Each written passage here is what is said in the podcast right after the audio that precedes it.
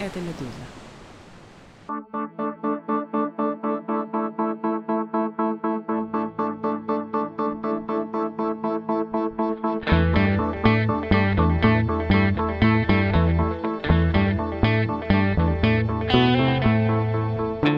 Здравствуйте, вы слушаете «Что случилось?» Подкаст о новостях, которые долго остаются важными. У микрофона Владислав Горин. Повод или новость, в которой хочется заменить одно понятие, но не по цензурным соображениям, а для более выпуклого представления того, что, собственно, происходит.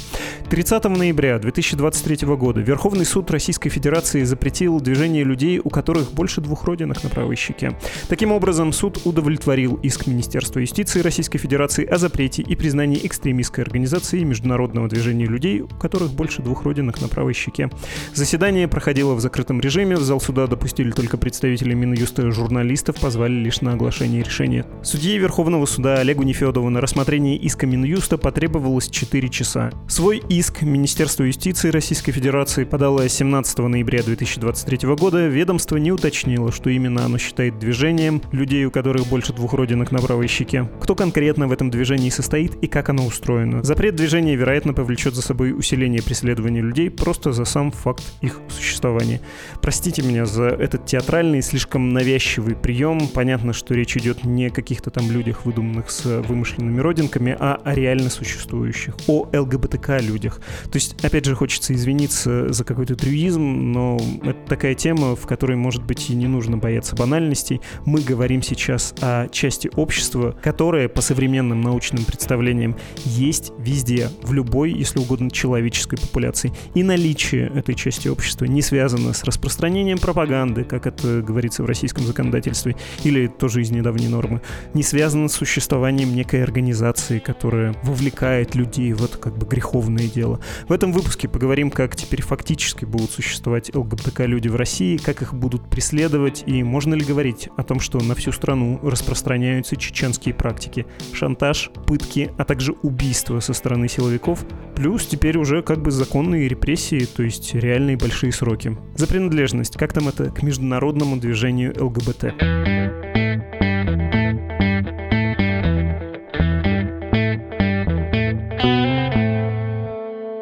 Представляю сегодняшних собеседников, директор проекта СК СОС Давид Истеев. Здравствуйте.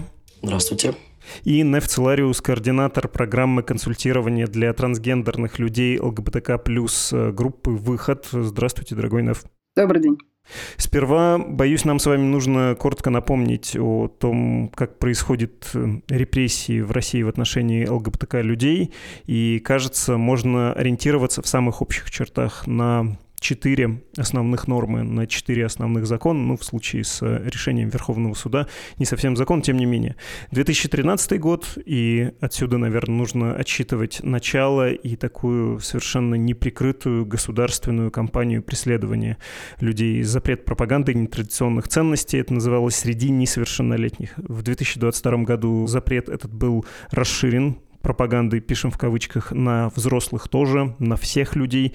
С 2023 года есть э, запрет на смену гендерного маркера в документах и на медикаментозный и операционный транспереход, хотя, поправьте меня, медикаменты под э, запретом ведь, да, тоже, Неф? Я вдруг засомневался. Ну, по факту, да.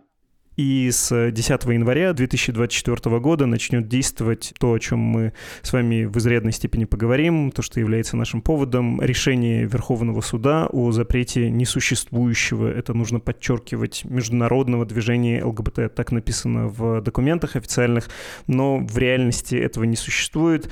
Это все какая-то такая супергеройская или суперзлодейская, кому как, вселенная, в которой помимо международного движения ЛГБТ существует тоже вымышленное вымышленное движение АУЕ и молодежное движение Колумбайн. Что еще важно понимать э, вот в этом флешбеке, взглядывая в прошлое для контекста? Важно понимать, что закон о пропаганде 2013 года и закон о пропаганде 2022 года были такими, скорее, классическими инструментами не столько репрессий, сколько запугивания. То есть судопроизводства по этим прекрасным законодательным актам начинались как-то совершенно рандомно в отношении достаточно случайных людей и были немногочисленные, это были скорее какие-то показательные процессы, чем какие-то массовые репрессии. И это существенное отличие от того, что, возможно, мы будем иметь сейчас.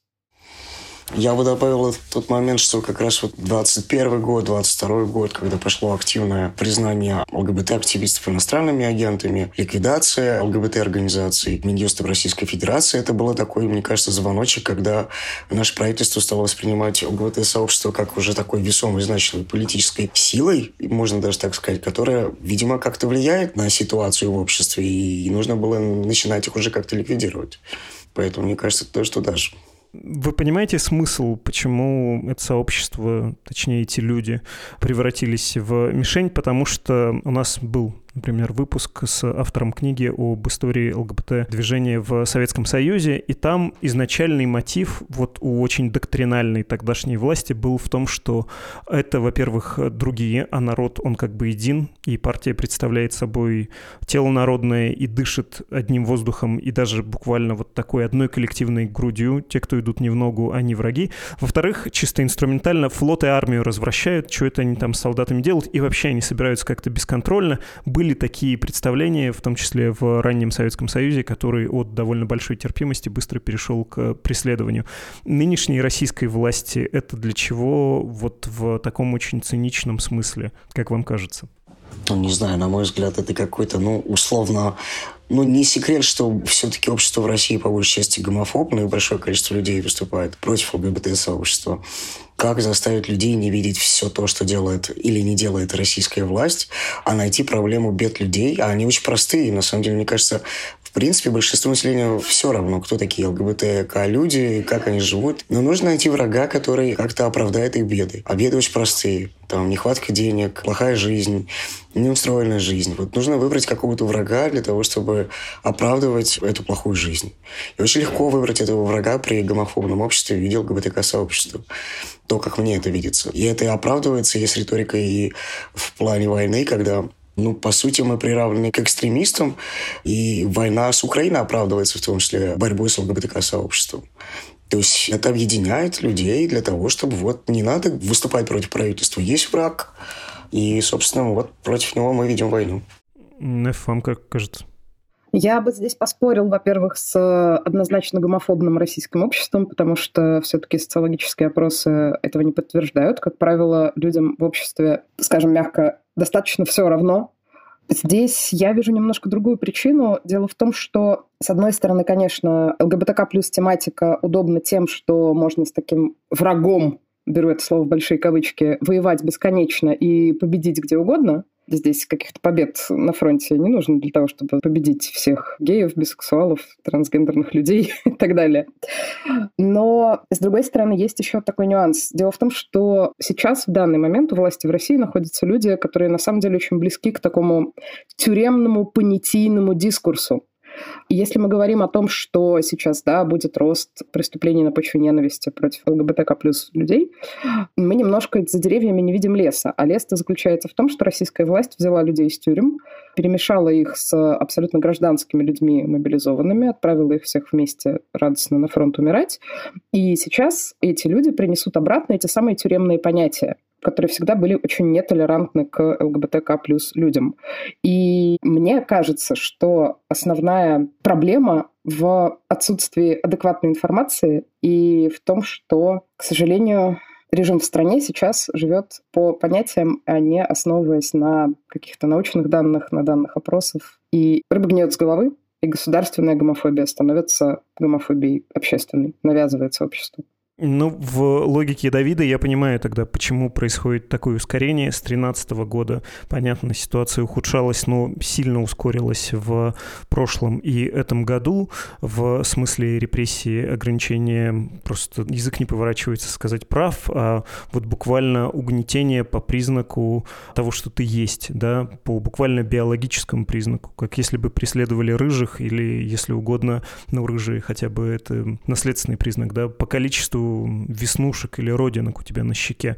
Но здесь как будто переходят к действительно практическим действиям, уже не изображают борьбу, а действительно хотят заняться ей сколько-то всерьез. И вот эта последняя норма, точнее последнее решение Верховного суда открывает такие возможности.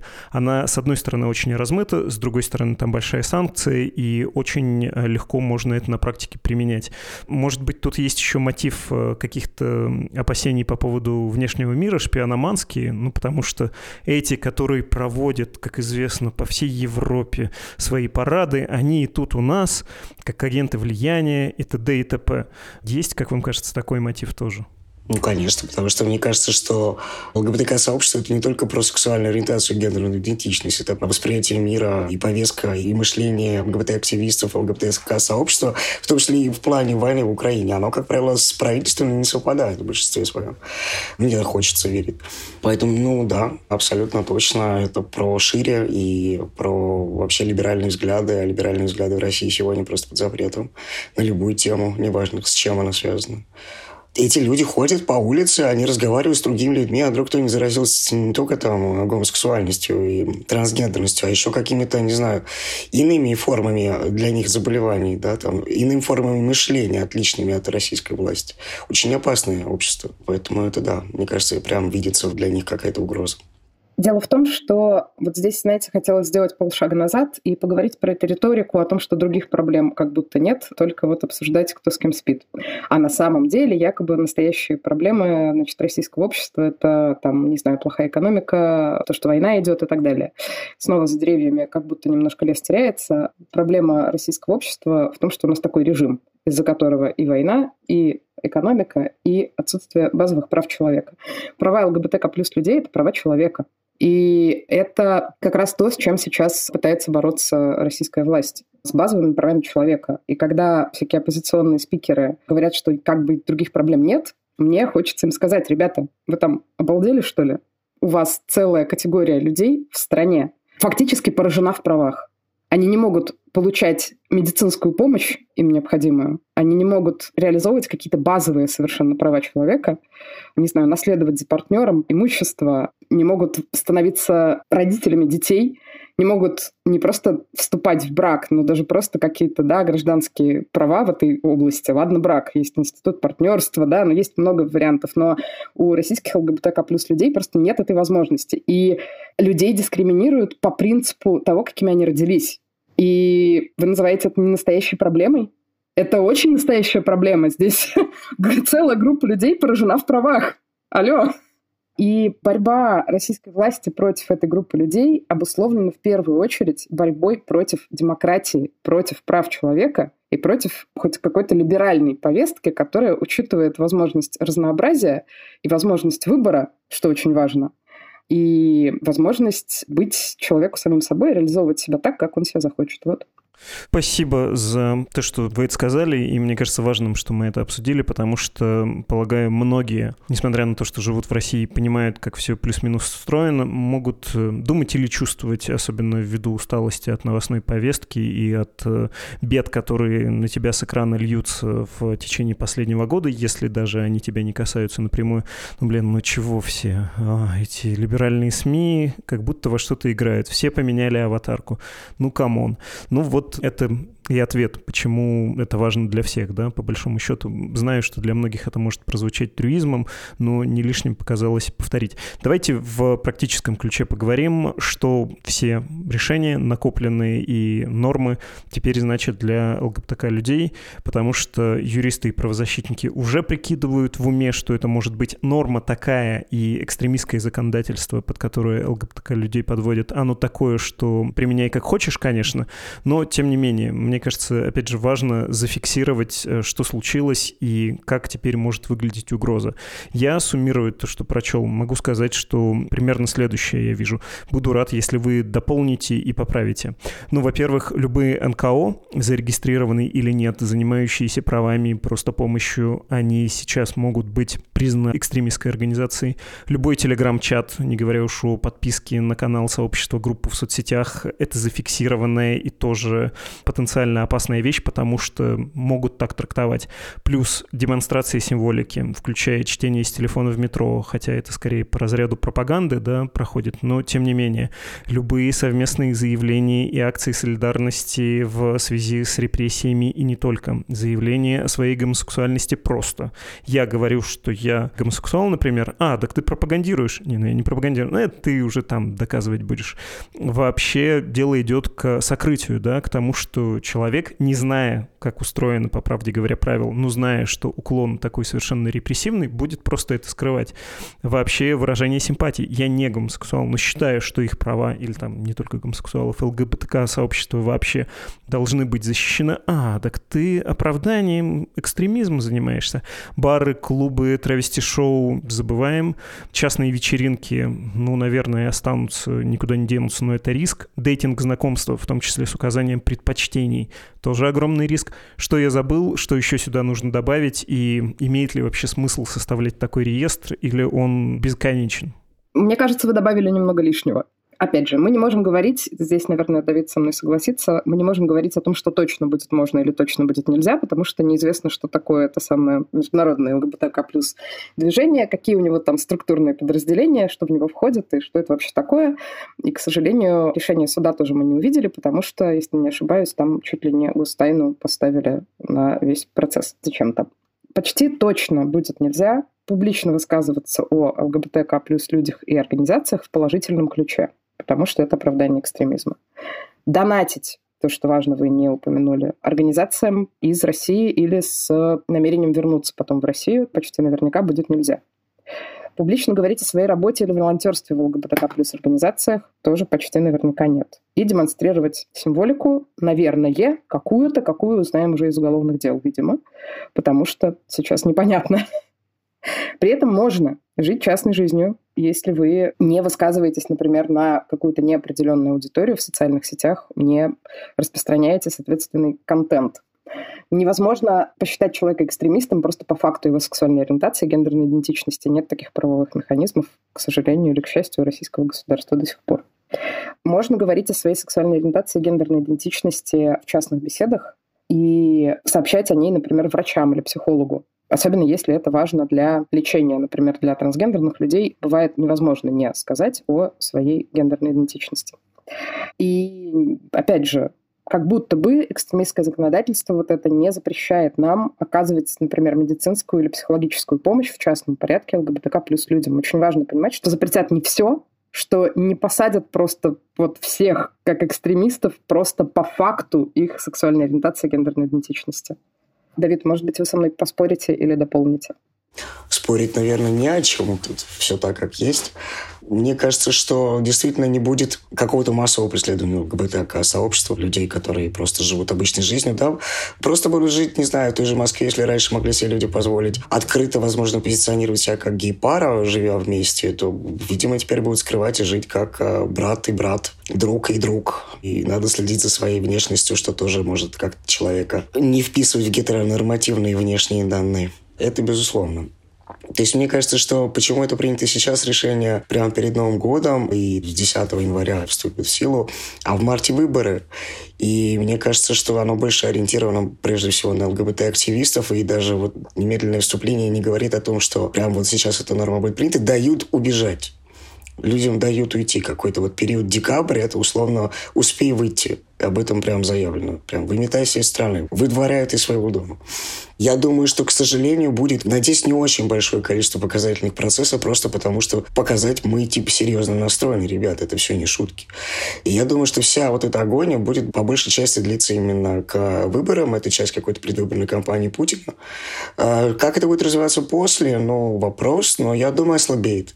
То есть это не будет какое-то постоянное систематическое репрессивность с бесконечными задержаниями, но то, что это коснется прежде всего людей, которые действительно открываются, и активисты, это факт. Я даже думаю, что часть активистов будет идти на этот какой-то шаг сознательно. Почему-то мне это кажется. Продолжать говорить. Для кого-то это будет важно даже это как с политическими, да, когда политические активисты, антивоенные активисты, они, по сути, разделились на два лагеря сегодня. Это люди, которые уезжают из страны и каким-то образом помогают дальше эту работу организовывать. А есть люди, которые условно кладут себя пафосно на алтарь вот этой политической свободы. Говорит, нет, я буду говорить прямо, я буду политическим заключенным. Мне важно, кажется, признавать, что сегодня ЛГБТ-активисты и аресты, если они случатся ЛГБТ-активистов, это тоже про политических заключенных людей, потому что это общая политика России. Поэтому пока мне это видится так. А как на самом деле будет развиваться? Я думаю, что в разные периоды оно будет как-то варьироваться в зависимости от того, какие задачи для себя ставит правительство Российской Федерации. Вот если сейчас нужно так, закон будет трактоваться таким образом. Если по-другому, значит, иным образом. И мне почему-то кажется, что, может быть, это и не точка, то есть мы как бы говорим, о, все, признали экстремистами, и теперь, кажется, уже дальше некуда. Ну, не знаю, почему бы не вести ту же самую статью за мужеловство вернуть ее, которая была в Советском Союзе. Почему нет? Вот тогда действительно, если вдруг всплывет я бы даже не говорил о том, что можно говорить людям каким-то о том, что ты гомосексуальной ориентации или что ты трансгендерный человек. Потому что ты не знаешь, как эта информация потом может быть против тебя использована в будущем. Почему, если у нас есть политические доносы, почему в этой части их не может не быть? Мне кажется, это может быть тоже использовано, к сожалению. Да, да, это хороший аргумент, спасибо за него. Но все-таки, если вернуться из э, области прогнозов э, того, что может быть в область того, что есть сейчас, я хочу обратиться ко всем ЛГБТК плюс людям, которые нас слушают, и сказать им, что все-таки самые высокие риски в данный момент у активистов-активисток, причем, к сожалению, даже у тех, кто занимался ЛГБТК плюс активизмом в прошлом как нам показывает кейс Лилии Чанышевой, даже если вы больше не занимаетесь активизмом, можно вас к сожалению, привлечь. Небольшая справка, простите. Лилия Чанышева, активистка штабов Навального в Уфе.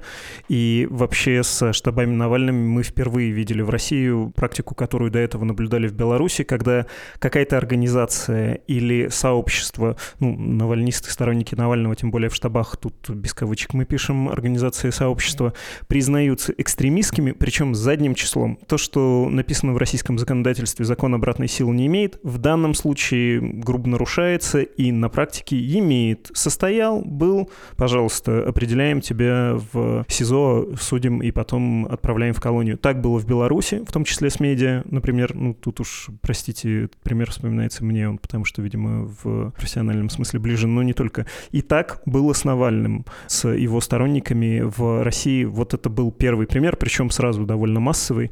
И теперь мы видим распространение или подозреваем, что это может также распространяться распространиться на весьма значительную группу людей.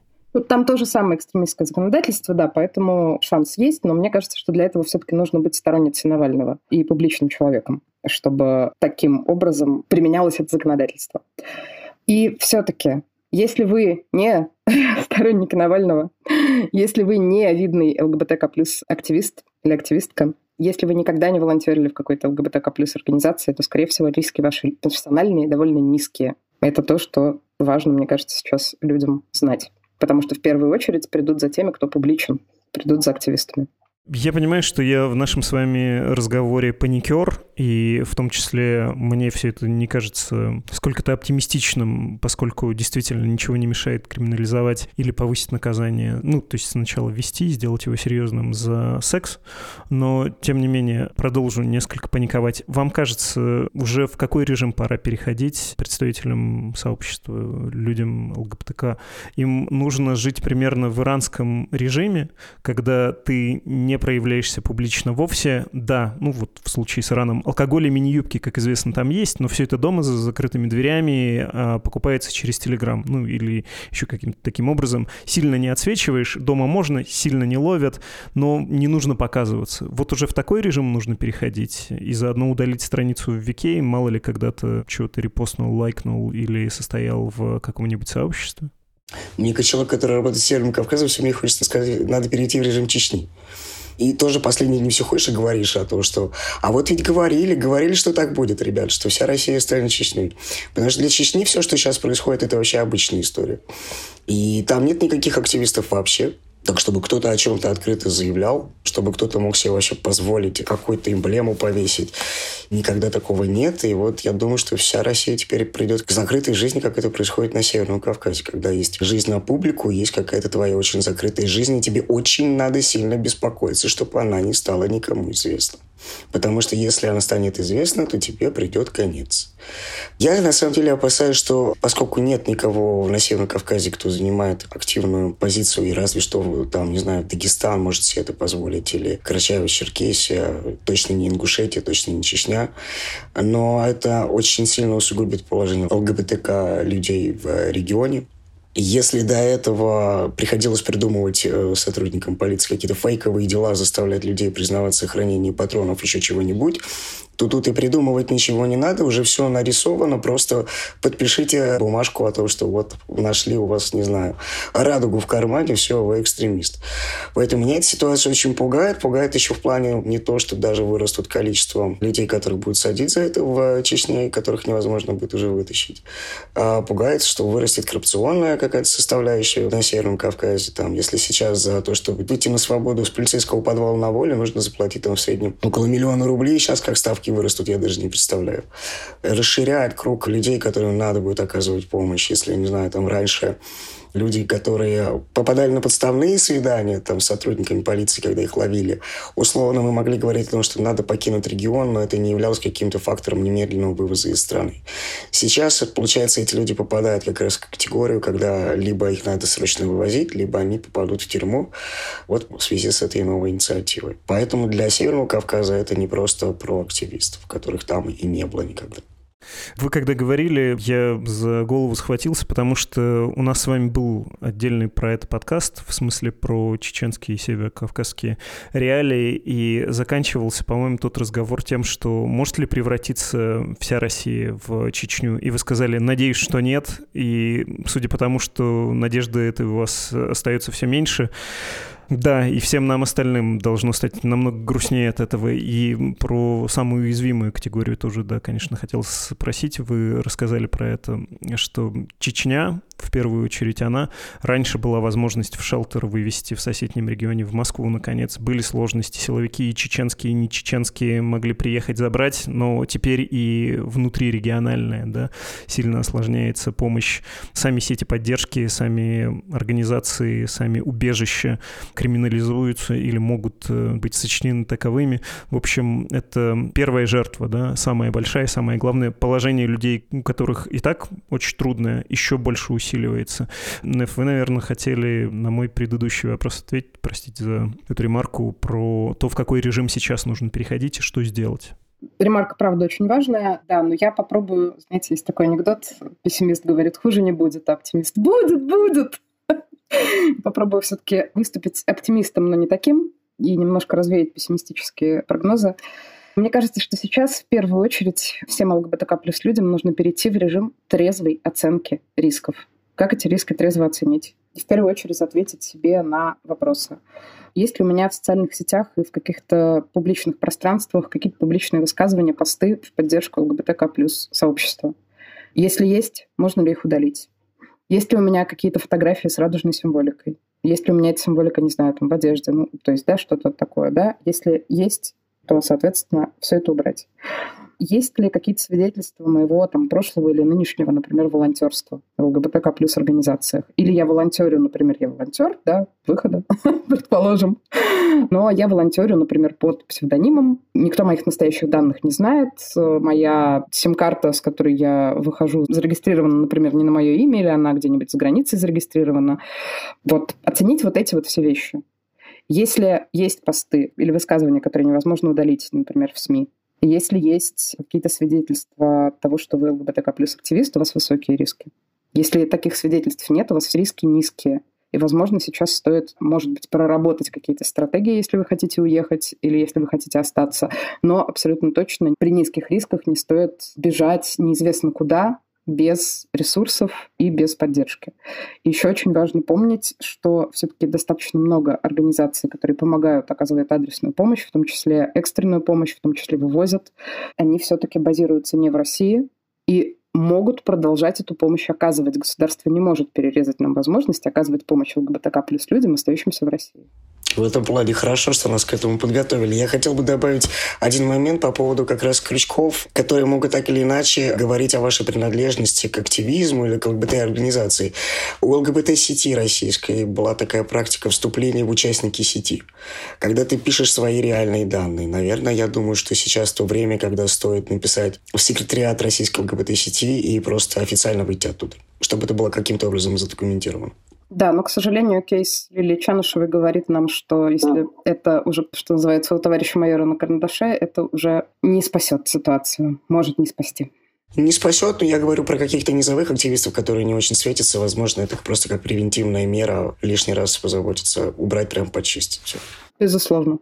Я думал, что вы, Давид, э, с НФМ поспорите насчет отъезда, потому что, понятно, многие люди уехали, уедет еще изрядное количество людей сейчас, но тут как с теми, кто покинул родину по политическим причинам или в связи с мобилизацией, или потому что не хочет, чтобы детям в школах преподавали то, что там сейчас на идеологических вот этих часах преподают. А не могут уехать все. Доступно это меньшинству, а даже из этой уязвимой группы большинство останется, потому что они лишены такой привилегии по семейным обстоятельствам, а чаще всего просто по финансовым, да. Если ты уезжаешь куда-то, тебе нужно либо деньги иметь довольно много, либо работать за границей, интегрироваться в другое общество, а это чертовски непросто. Это чаще всего предприятие страшно рискованное, и мы с вами, это, кстати, тоже обсуждали в подкасте, что ЛГБТК-люди имеют э, даже в России худшую работу, худшие материальные возможности, чем конвенциональные конвенциональные люди. То есть э, насчет отъезда тут э, не хочу никого, опять же, пугать. Э, и так я весь наш разговор заламываю руки. Но, тем не менее, кажется, советовать это, немножко бередить душу тем, у кого нет такой возможности, и вряд ли она появится. Слушайте, ну мы вовлечены как раз в процесс эвакуации ЛГБТ-активистов, которые сейчас под ударом. Прежде всего, у нас там э, есть определенное количество людей. Я могу сказать, что абсолютно точно не всем надо уезжать. Я думаю, что тут действительно про грамотную оценку рисков. Вот мы как раз составляли таблицу оценки рисков «Оцени себя» — это про личную безопасность. И считали прям по баллам, да, то есть есть определенный порог, после которого, да, нужно уезжать. Когда ты все вот это прочекинил и сложил, ты принимаешь решение. Я могу сказать, что это про трезвый подход хорошо работает, потому что там, не знаю, из первых, не буду говорить, сколько количество людей, ну, два раза их точно меньше стало. Не надо бежать, на самом деле, бессмысленно, потому что никто никого нигде не ждет. Это факт. Иммиграция – это очень тоже тяжелая штука. Быть в России тяжело и сложно и опасно. Иммиграция – это тоже тяжелая штука. На это нужно иметь и психологический ресурс, и финансовый ресурс, и там обладать определенными знаниями там, языков и прочего для того, чтобы как-то дальше выплывать. Никто тебе вечно помогать не будет. Поэтому я за то, чтобы, да, взвешивать э, необходимость этой иммиграции. Невозможно вывести всех. Мы не маленькое государство. Даже если вот мы тут пытались прочитать, сколько у нас представителей ЛГБТК-сообщества, там, ну, если у нас 139 миллионов, и мы берем какую-то базовую цифру 5-6%, это уже полный Санкт-Петербург.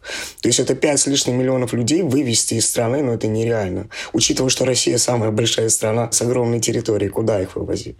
Нет, я думаю, что это не выход. Нужно взвесить каждому для себя, чего ты хочешь. И, конечно, рассматривать, если уж человек собирается куда-то уезжать дальше, то куда лучше рассмотреть не стрессовую миграцию по причинам убежища. А есть много других вариантов. Пока еще работающих уехать работать, уехать учиться, как-то переждать это время иными способами в других странах. Если человек испытывает какое-то прям волнение, но прямых рисков для эвакуации и убежища у него нет, то надо по-другому идти пути. Да, я хочу дополнить, что я ни в коем случае не призываю, вот не знаю, возможно, так прозвучало, мне очень жаль в таком случае. Я как раз наоборот ни в коем случае не призывал сейчас всех уехать, я призывал трезво оценить свои риски, по возможности их снизить, что может дать шанс многим людям, которым в другом случае надо было бы уехать, дает им шанс остаться. И то же самое, что говорит Давид, трезво подходить к своим возможностям и не бежать в панике, потому что решения, принятые в панике, как правило, самые плохие оказываются. Хорошо, надо подвести итог. Если вы находитесь в России и если у вас нет возможности уехать, а у большинства ее нет, э, не хочу бередить душу, но, в общем, это факт. Э, нужно стараться жить более скрытно, еще более скрытно, чем раньше. Если вы активист, э, по возможности все-таки воспользоваться помощью НКО и покинуть страну, если вы знаете, что вам точно грозит опасность. У меня есть этот вопрос на уровне эмоций, но мне трудно его сформулировать сформулировать. Потому что мне кажется, что все эти советы, вот то, что я сейчас пытаюсь суммировать, подходят людям довольно устойчивым во всех смыслах, в социальном, в профессиональном. Когда у тебя есть уже прочные связи, есть, например, постоянный партнер, и это сильно, наверное, снижает твою зависимость от вообще общества, да, вы вместе можете во внутренней иммиграции пережить. Но если этого нет, если ты молодой человек, если ты во всех смыслах не определился, если ты не можешь даже найти своих и с собой самим определиться, то тебе намного сложнее. Каким образом, в общем, налаживать эту вынужденно скрытую жизнь сейчас? Рискнете дать э, совет? В первую очередь не отказываться от помощи. Как я уже сказал, остаются организации, которые будут работать с Россией, которые будут оказывать в том числе психологическую помощь, которые будут оказывать, например, помощь в карьерном консультировании. У нас есть такая история, она бесплатна. Пожалуйста, приходите, получайте консультации, находите классную работу. Не отказываться от поддержки, которую могут дать помогающие ЛГБТК плюс организации. Насколько я понимаю вот эти все экстремистские истории, обращение за помощью в частном порядке к такой организации не будет преследоваться, не будет опасным. Опять же, возможно, сейчас Давид меня поправит, но как будто получать помощь от экстремистов не равно участвовать в экстремистском сообществе и не должно как-то караться. Поэтому в первую очередь не бояться обращаться за помощью. Ну, я надеюсь, что да, обращение за помощью не является равным, да, но я думаю, что все-таки как ЛГБТ-активисты и помогающие организации мы должны еще более сделать анонимно эту помощь, да, и беспокоиться о том, как э, и кто к нам обращается, и чтобы эти люди были не засвечены, которые проживают в России. Я думаю, что стоит людям заботиться все-таки о соцсетях и закрыть максимально свои профили, почистить все, что можно почистить из прошлого и зачистить информацию снять э, ЛГБТ-символику со своих рюкзаков, с одежды, возможно, убрать какие-то флаги. К сожалению, все сейчас это не совсем релевантно. Мне кажется, важно сейчас пережить это время и сохранить себя прежде всего. Даже выбирая психолога, мне кажется, сейчас, если ты представитель ЛГБТК-сообщества, выбирайте friendly, да, если вы понимаете, что человек точно friendly, и к нему можно за этим обратиться и не вызвать у него негатива. Поэтому, да, лучше обращаться в организации, которые уже заранее знают, кто у них психологи, что это ни к чему плохому для человека не приведет маленькая ремарка с точки зрения безопасности. Можно еще учитывать, что не все помогающие организации находятся в России, а значит, если организация не находится в России, она, соответственно, и какие-то данные, да, которые вы передаете, она их не хранит никаким образом в России. Может быть, это тоже будет таким критерием для выбора помогающих организаций, которые базируются за рубежом, у нас сейчас довольно много. Спасибо вам большое, Неф и Давид. Спасибо, Владислав. Спасибо вам. Это были активисты Неф Целариус, координатор программы консультирования для трансгендерных людей ЛГБТК+, группы «Выход» и директор проекта СК СОС Давид Истеев.